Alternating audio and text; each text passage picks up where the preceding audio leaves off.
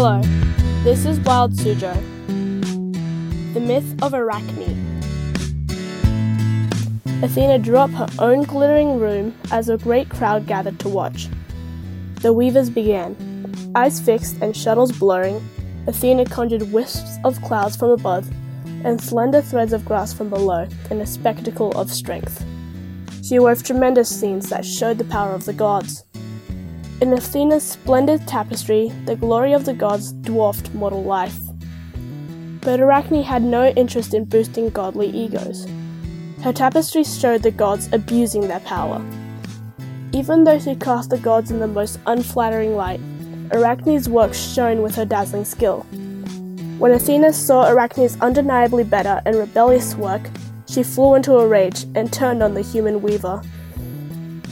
Arachne's glee dimmed as she felt her body shrinking and contorting.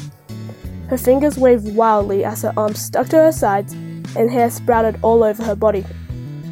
The goddess left Arachne with a single spool of thread unfurling from her belly, a slim reminder of her human talent. While challenging the assumption that the gods were untouchable, Athena had shrunk her opponent into the first spider.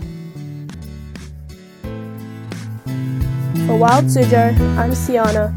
Thanks for listening and see you next time.